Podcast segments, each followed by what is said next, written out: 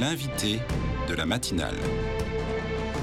KTO Radio. Comment fêter Noël dans un contexte de guerre? Cette question se pose bien sûr pour euh, les chrétiens en Terre Sainte avec l'offensive de l'armée, les bombardements massifs israéliens sur la bande de Gaza suite à l'attaque terroriste du Hamas sur des civils le 7 octobre dernier.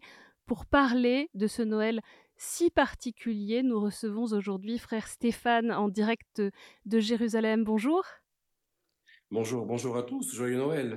Frère Stéphane, vous êtes euh, franciscain supérieur de la communauté latine euh, du Saint-Sépulcre à Jérusalem. Merci de nous rejoindre à quelques heures de la fête de Noël. Euh, le custode de Terre Sainte, comme les chefs des églises chrétiennes, ont appelé à célébrer Noël dans la sobriété cette année, en soutien aux victimes de la guerre dans la bande de Gaza toutes les festivités ont donc été annulées, comme à Bethléem par exemple. Effectivement, chaque année, pour le premier dimanche de l'Avent, à Bethléem, la municipalité, en lien avec toutes les églises présentes à la basilique de la Nativité, c'est-à-dire l'église latine, les franciscains, mais aussi les grecs orthodoxes, les arméniens, et puis les coptes et les syriaques qui viennent également pour les fêtes de Noël, ont décidé de célébrer la fête de la Nativité uniquement d'un point de vue liturgique, et d'éviter toutes les, toutes les fêtes, les musiques, les guirlandes, les sapins de Noël, tout ce qui fait le bonheur de chacun dans la basilique de la Nativité et sur le parvis de la basilique à Bethléem. Il est évident que personne n'a envie de, fêter, de danser, de chanter, ce qui était le cas en général. Mais ceci dit, Bethléem est la ville où le prince de la paix est né. Donc demain soir, nous allons accueillir ce prince de la paix et il est évident que l'on ne peut pas renoncer à, célébrer la naissance du Messie, du Sauveur, du Sauveur de tous les hommes, même s'il y a des problèmes de guerre. Nous vivons dans un pays qui a très souvent été, euh, qui a connu beaucoup de tensions, et en fait, la fête euh, liturgique a toujours été célébrée malgré les problèmes qu'il puisse y avoir. Et on voit que même en Jordanie, euh, les, le Conseil euh, des, des, chefs des églises euh, a annoncé l'annulation aussi des célébrations chrétiennes et des festivités. Cette sobriété, c'est pour, vous l'avez déjà un peu exprimé, c'est pour montrer la solidarité des chrétiens. On voit même que dans les foyers, devant les maisons, il n'y a aucune décoration, aucune illumination. Donc les, bah, ce n'est pas vraiment une solidarité parce que les, les, chrétiens palestiniens de Bethléem sont touchés dans leur, euh, dans leur chair, dans leur famille. Donc c'est une solidarité, mais c'est une solidarité avec, euh, avec eux-mêmes quelque part. Donc la fête de, la, de Noël va être évidemment célébrée dans les églises. Donc il y aura des chants pendant les liturgies, bien évidemment.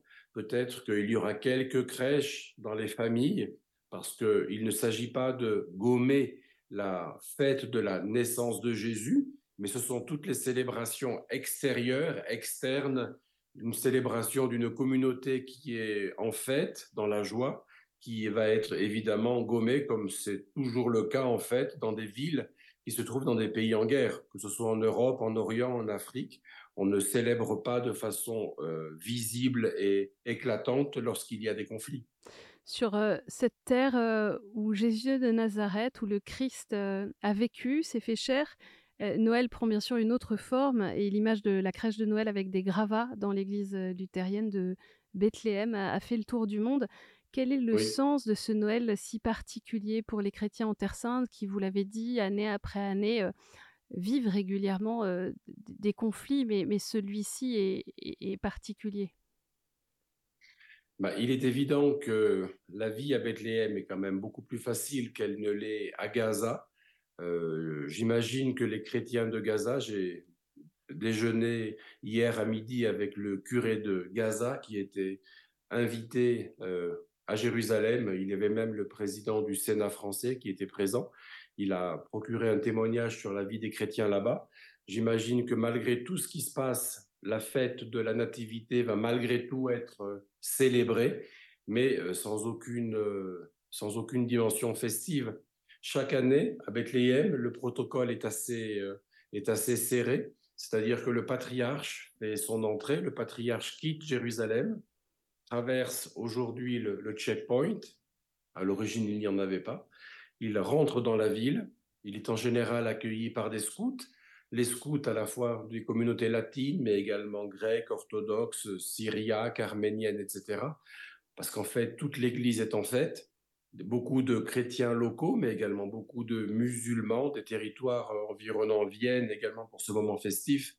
Les pèlerins qui sont là sont en général surpris par ce qu'ils voient, par ces, par ces défilés scouts, etc.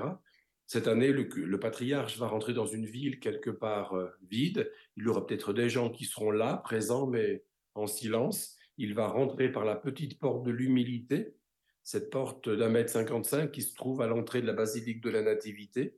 Et ensuite vont commencer les vêpres pontificales, les premières vêpres de la fête de Noël, mais euh, l'Église aura peut-être quelques fidèles, mais il n'y aura pas tous les pèlerins que l'on a en général et tout ce côté vraiment festif.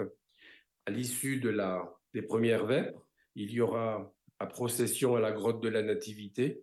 Chaque jour, à Bethléem, les franciscains vont dans la grotte, encenser à la fois le lieu où est né Jésus, le lieu où se retrouvait après la naissance Jésus dans la crèche, et puis l'autel des mages qui viennent apporter l'or, l'encens et la myrrhe. Et ensuite, il y a ce repas euh, avec les frères. Et chaque année, le chef de l'autonomie palestinienne, Mahmoud Abbas, est présent avec certains de ses ministres à la fête de Noël. Je dois vous dire que je ne sais pas s'il sera présent ou pas cette année à la basilique de la Nativité. Je pense que oui, mais euh, là, je dois dire que je n'ai pas encore l'information s'il va venir demain soir.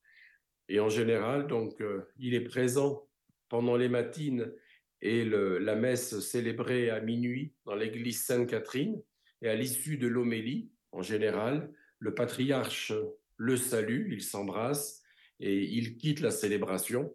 En fait, le protocole fait que lorsqu'il y a une personnalité qui vient célébrer à une liturgie eucharistique alors qu'elle n'est pas de confession chrétienne, eh bien, en fait, comme à l'époque antique, au moment où commence l'offertoire, euh, il y a cet extra omnes et en fait, il quitte. Je veux dire la vérité qu'il n'est pas chassé, il part parce que voilà, il a eu l'homélie, il a eu un rapport avec l'Église, et puis la, liturgie continue. Et à la fin de la messe, on amène l'enfant Jésus dans la grotte de la Nativité, donc on place l'enfant Jésus dans la mangeoire.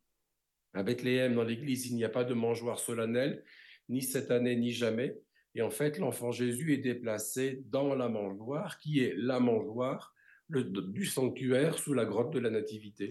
Mais merci, euh, frère Stéphane, d'avoir pris le temps de, nous raconter un peu la façon dont va se vivre euh, Noël à, Bethléem. Je le disais, vous êtes le supérieur de la communauté latine, donc euh, du Saint-Sépulcre.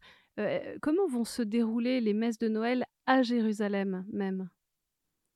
Alors, à Jérusalem, il est évident que dans les paroisses, il y a la paroisse latine franciscaine de Saint-Sauveur, qui est la paroisse des chrétiens latins de Jérusalem. Il y a d'autres paroisses catholiques, les grecs catholiques, les, maronites et d'autres. Ils vont également célébrer Noël comme on le fait dans chacune des paroisses de façon toute simple. Nous, nous sommes au Saint-Sépulcre.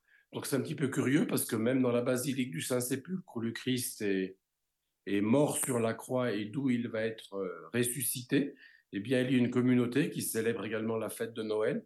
C'est un petit peu surprenant parce que nous sommes les 15 frères de la basilique du Saint-Sépulcre nous célébrons des liturgies très solennelles dans une basilique fermée à clé. Vous savez que le soir, les musulmans ferment la porte de la basilique du Saint-Sépulcre. Et nous célébrons la messe de Noël sur le tombeau. Vous savez, il y a ce chant français, ce cantique, euh, de la crèche au crucifiement. Donc en fait, on a le même mystère qui est quelque part euh, déployé euh, au travers de la vie de Jésus. Eh bien, en fait, il y a des frères qui célèbrent également la, messe de Noël à la fois sur, les autels du calvaire et dans la grotte à minuit, dans, le tombeau même. On chante la messe de la nuit de Noël.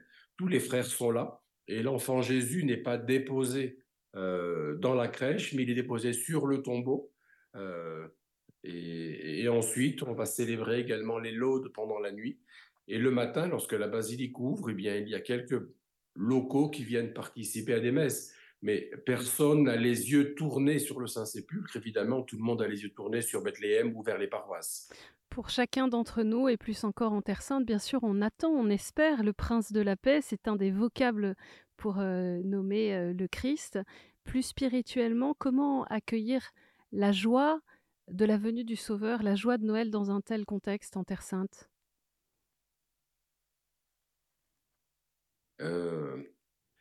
D'un point de vue intellectuel, on peut faire abstraction de tout ce qui se passe et imaginer que le prince de la paix vient, le, Christ est le, le sauveur de toute l'humanité, le sauveur à la fois des chrétiens, mais aussi des musulmans, des juifs. Et donc, euh, avec une foi euh, assez forte, on se projette dans l'au-delà où tous, à la fin des temps, seront ressuscités ensemble autour du Christ qui est le rédempteur de tous.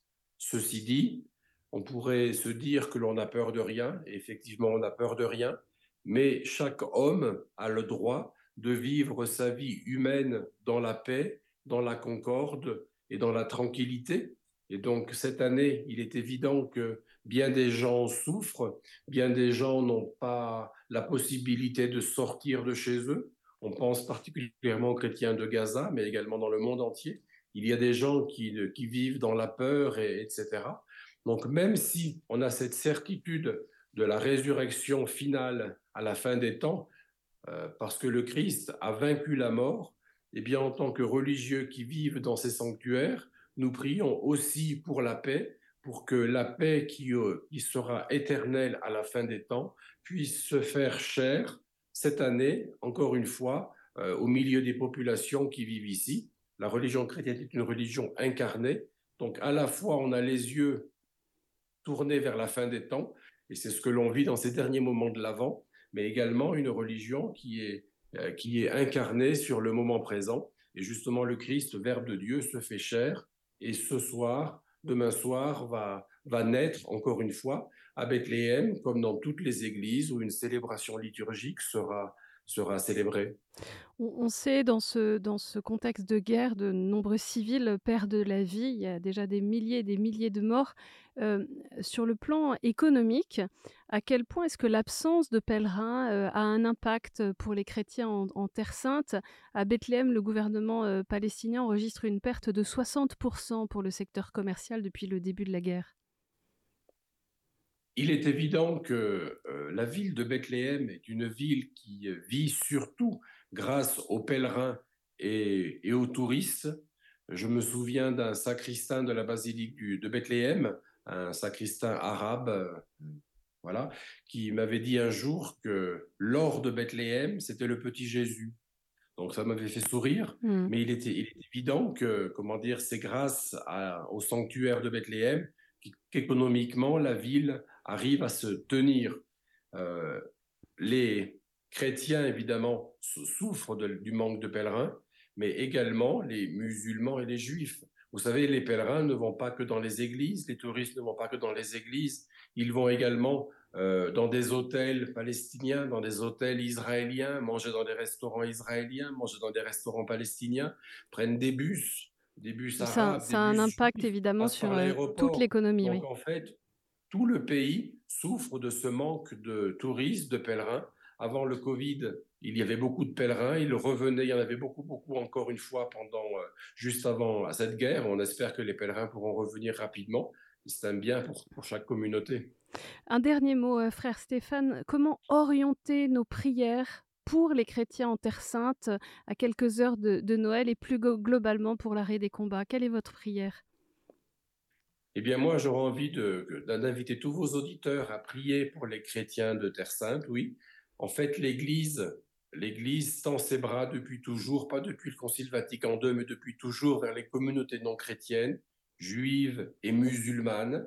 Et donc les chrétiens, quelque part, sont un trait d'union entre ces différentes communautés qui sont présentes à Jérusalem et qui ont des difficultés à vivre ensemble.